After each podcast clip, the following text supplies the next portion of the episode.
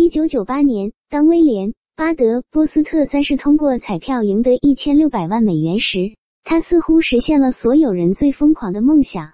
谁不曾幻想过这样的巨额奖金对生活的改变？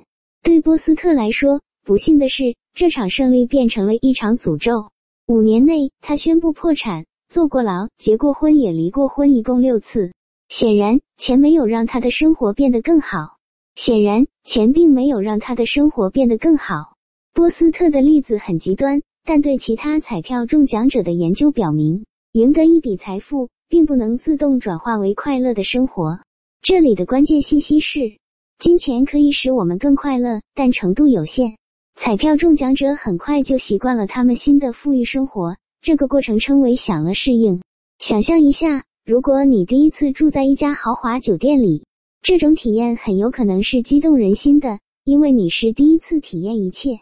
但如果你开始每个周末都住在豪华酒店，你可能很快就会开始把这种体验视为正常。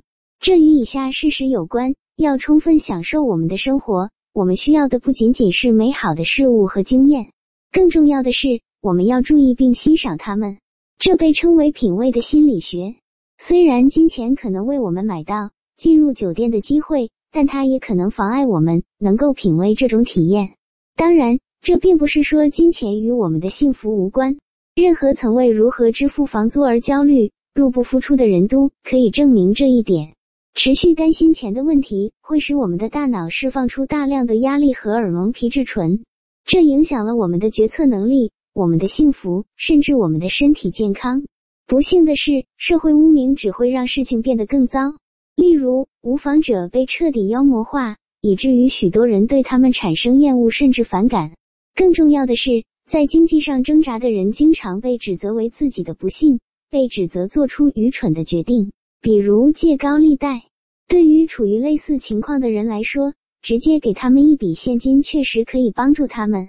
肯尼亚的一项实验表明，向生活在极端贫困中的人们提供一千五百美元的现金。可以立即降低他们的压力水平，并改善他们的生活质量。我们可以从中得出的结论是什么？是的，经济财富的突然变化可以使我们更快乐，但在我们的基本需求得到满足后，这种幸福感很快就会达到顶峰。最后来总结一下吧：我们给金钱赋予了复杂而又深刻的含义，以至于几乎不可能围绕它采取理性的行动。我们高估了我们拥有的金钱。对我们能存下多少钱过于乐观，我们很容易受到市场营销的影响。这些市场营销利用了我们的预设偏见和对信贷的放松态度，为了改变我们的行为，对我们如何花钱做出强有力的决定。我们首先需要熟悉我们自己的非理性思维。